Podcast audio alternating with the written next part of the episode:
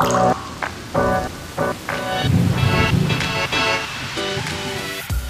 Alicia. Hallo Nina. In den letzten Wochen und Monaten haben wir ja viel über Regenwasserbehandlung gesprochen und dabei speziell über die Planung von Logistikflächen. Wir hoffen, dass wir Ihnen für dieses Anwendungsgebiet genügend Informationen und Wissen geben konnten, so dass Sie für Ihr nächstes Projekt gewappnet sind. Ab sofort werden wir uns der Anwendung Neubaugebiet widmen. Starten wollen wir mit dieser Podcast-Folge und uns im Detail folgenden Fragen widmen. Ähm, was muss ich bei der Planung eines modernen Regenwassermanagements im Neubaugebiet beachten? Welche Anforderungen gibt es? Wie wird das anfallende Regenwasser bewertet? Welche Lösungsmöglichkeiten gibt es? Wenn Sie spezielle Fragen zur Umsetzung eines Regenwassermanagements bei Neubaugebieten haben, schreiben Sie uns gerne und wir nehmen es in einer unserer nächsten Beiträge mit auf.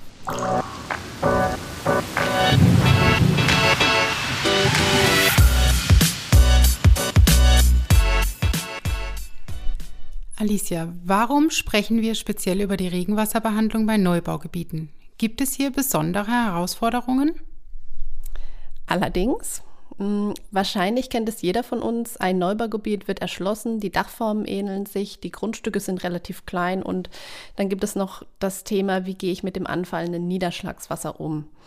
Ähm, es gibt verschiedene Interessenslagen, Behörden und Kommunen, Investoren und Eigentümer. Und dazu kommen ganz ähm, entscheidende klimatische Veränderungen wie beispielsweise Starkregenereignisse, Hitze, Dürre, aber auch Sturm, sowie der starke Versiegelungsgrad in den urbanen Räumen. Die Verschmutzung des Niederschlagswassers und die Überlastung der Kanalisation sind natürlich unterschiedliche Naturgefahren und Klimarisiken, die uns zum Handeln zwingen. Und das Ziel ist, dem natürlichen Wasserkreislauf so nahe wie möglich zu kommen, das heißt, die Wasserbilanz wiederherzustellen, um wieder einen normalen Zustand in den Städten herstellen zu können. Und aktuell ist die Grenze zwischen Natur und Stadt noch sichtbar. Was meinst du mit einem normalen Zustand? Ja, zwischen Sturzfluten und Hitzewellen gibt es einen Zusammenhang. Und zwar der Anteil der versiegelten Flächen ist sehr groß, was bedeutet, dass im Sommer keine Abkühlung durch die Flächen erfolgt und somit warme Luft nach oben steigt. Und vom Land wird wiederum versteckt kühlere Luft herangetragen. Und bei warmen Temperaturen kann viel Feuchtigkeit aufgenommen werden, was für eine schnellere Abkühlung sorgt und als Folge Wassermassen sturzflutartig herunterfallen. Und dies ist äh, der Unterbrechung des natürlichen Wasserkreislaufs geschuldet. Und theoretisch wird das meiste Regenwasser, das anfällt, verdunstet. Allerdings ist die Voraussetzung hier ein lockerer Boden, der das Wasser aufnehmen kann. Und gerade bei stark versiegelten Flächen, die ist das schwer möglich. Ähm, früher war das Ziel, das Wasser direkt in die Kanalisation abzuführen, aber da aufgrund der Sturzfluten die Kanalnetze stark überlastet sind, ist hier auch ein Umdenken erforderlich, um eine normale Wasserbilanz wiederherzustellen. Und was heißt das jetzt für Neubaugebiete? Mm, es bestehen zum einen ein großer Wohnraumbedarf, also ein Flächenbedarf. Auf der anderen Seite muss viel Grünfläche zur Verfügung stehen, um große Wassermengen aufnehmen zu können und Verdunstungsmöglichkeiten zu bieten. Und aus diesem Grund gibt es Konzepte zur dezentralen Regenwasserbewirtschaftung. Und durch Vorgaben in den Bebauungsplänen und von den Behörden werden entsprechende Maßnahmen zur Umsetzung vorgegeben. Welche Vorgaben sind das genau? Ja, behördlich gefordert werden je nach Anwendung verschiedene Maßnahmen, die im Anschluss umzusetzen sind. Eine übergeordnete Zielsetzung gemäß der DWA 100 sind die Leitlinien der integralen Siedlungsentwässerung, nämlich den Wasserhaushalt so wenig wie möglich hydraulisch und stofflich zu beeinträchtigen, aber auch die Regelwerke der DWA A 138 und DWA M 153 sowie die DWA A102 spielen eine wichtige Rolle. Und ähm, auch das 2010 aktualisierte Wasserhaushaltsgesetz fordert einen anderen Umgang mit dem Niederschlagswasser. Eine dezentrale ähm, Versickerung, Verrieselung oder Einleitung in ein ortsnahes Gewässer wird somit gefordert. Die Dezentralisierung wird von vielen Landesregelungen bevorzugt. Doch das Arbeitsblatt A102 der DWA geht noch weiter. Ein Hauptziel wird der Erhalt des lokalen natürlichen Wasserhaushalts im Siedlungsgebiet sein und damit müssen zwischen 34 und 92 Prozent des Niederschlagswassers über die Verdunstung in die Atmosphäre zurückgeführt werden. Der Rest sollte dann bevorzugt in Richtung des Grundwassers versickert werden. Der Oberflächenabfluss ist dann somit zu begrenzen. Die Regenwasserversickerung wurde somit als Vorzugslösung für Neubaugebiete erklärt. Wichtig für die Festlegung der Anforderungen ist ja immer die Bewertung des anfallenden Niederschlagswassers, richtig? Richtig. Es ist darauf zu achten, welche Flächen bei einer Regenwasserbehandlung zu berücksichtigen sind, denn je nach Anwendung fallen hier unterschiedliche Schmutzfrachten an, die einer Behandlung bedürfen. Und im Vergleich zu Logistikflächen, wo auch die unterschiedlichen Dachflächen Einfluss auf die Bewertung haben, kommt das verschmutzte Wasser in Neubaugebieten hauptsächlich von den Verkehrsabflüssen. Hier kommt es zu einer Schadstoffbelastung aus beispielsweise Tropfverlusten von Fahrzeugen, also MKWs oder PAKs aus äh, Verbrennungsprozessen von Motoren, aber auch Kupfer, Blei und Zink durch me mechanischen Abrieb im Straßenverkehr. Du hast ja gerade gesagt, dass die Regenwasserversickerung für Neubaugebiete als Vorzugslösung erklärt ist. Welche Lösungen gibt es dafür? Ja, wenn es um Versickerung geht, kann zum Beispiel ein Teil des Niederschlagswassers auf dem Grundstück versickert werden. Hierzu ist die Bodenbeschaffenheit auf dem Grundstück allerdings entscheidend. Also falls kein Bodenaustausch vorgenommen wird, sollte der Boden versickerungsfähig sein. Und das anfallende Niederschlagswasser kann entweder in speziellen perforierten Blockregolen gespeichert und anschließend entsprechend an den Untergrund abgegeben werden. Und eine Vorreinigung des Niederschlagswassers ist in diesem Fall erforderlich. Und es besteht die Möglichkeit auch durch eine Mulde über die belebte Bodenzone zu versickern. Und hier werden die Schadstoffe durch verschiedene Erdschichten gefiltert. Je nach Bodenverhältnissen oder Anforderungen der Behörden ähm, ist mit unserem Produkt Trainfix Block 300 eine Versickerung oder in anderen Ausführungen auch eine Retention möglich. Und die Versickerungselemente werden unterhalb der Verkehrsfläche eingebaut und können sehr hohe Belastungen aufnehmen, je nach Einbau auch bis ähm, SLW 60. Und der Einbau erfolgt dann ganz einfach nach dem Baukastenprinzip. Ähm, es ist jedoch nicht äh, Ziel, das gesamte anfallende Wasser zu 100 Prozent zu versickern. Parallel sollten noch andere Maßnahmen berücksichtigt werden, denn eine hundertprozentige Versickerung alleine trägt auch nicht zur Grundwasserneubildung bei.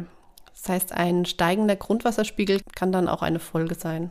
Bei der Verdunstung muss das Wasser ja zum einen erstmal gesammelt und dann so lange wie möglich an der Oberfläche gehalten werden. Was gibt es jetzt hier für Möglichkeiten? Hm, für die Verdunstung können Gründächer, Fassadenbegrünung, Grünflächen, Grünmulden, Mulden, Rigolensysteme und so weiter, also können entsprechende Maßnahmen sein. Grünflächen auf dem Dach oder Substrate, die das Wasser wieder in die Atmosphäre abgeben. Ähm, Mulden mit dem Fokus in der Grundwasserneubildung. Ähm, Speicherung des gereinigten Wassers in Rückhaltevolumina zur Bewässerung von Pflanzen, was wiederum zur Transpiration und Verdunstung beiträgt oder direkt grün einplanen.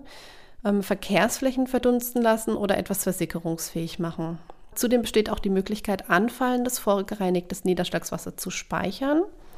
Die Speicherung erfolgt in ähm, Speicherelementen, deren Einbau auf dem Grundstück erfolgt.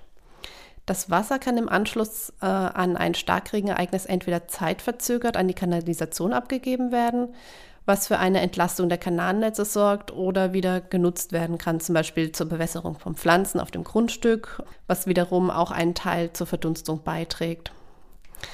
Und besonders bei dicht besiedelten Flächen ist diese Maßnahme oft eine Forderung der Behörde und in der Regel werden zu gesicherten, äh, gedrosselten Abgabe des Wassers Drosselschächte eingebaut. Wir empfehlen ja ein System zur dezentralen Regenwasserbewirtschaftung. Kannst du darauf noch eingehen? Ähm, es gibt die herkömmliche Art der Versickerung über normale Grünmulden. Um den natürlichen Wasserkreislauf zu unterstützen, sollte ablaufendes Regenwasser am besten versickert werden. Und grundsätzlich ist eine oberflächige Versickerung zu bevorzugen. Die oberflächige Versickerung begünstigt die Verdunstung. Außerdem wird das Regenwasser, wenn es durch eine mindestens ja, 30 cm starke belebte Bodenzone versickert, in der Regel ausreichend gereinigt, um das Wasser eben vor schädlichen Stoffen zu schützen. Aber um eine Gefährdung des Grundwassers zu vermeiden, sollte stärker verschmutztes Wasser nicht direkt versickert werden, sondern je nach Verunreinigung entsprechend behandelt werden. Oft nehmen allerdings diese Systeme viel Platz ein, sodass dadurch weniger bebaubare Fläche im Wohngebiet zur Verfügung steht. Man kann Grünmulden aber auch kleiner dimensionieren. Wie geht das? Ja, das ist ganz einfach. Also in den Grünmulden wird ähm, dann ein technischer Filter eingetragen, welcher das Wasser effizient vorreinigt.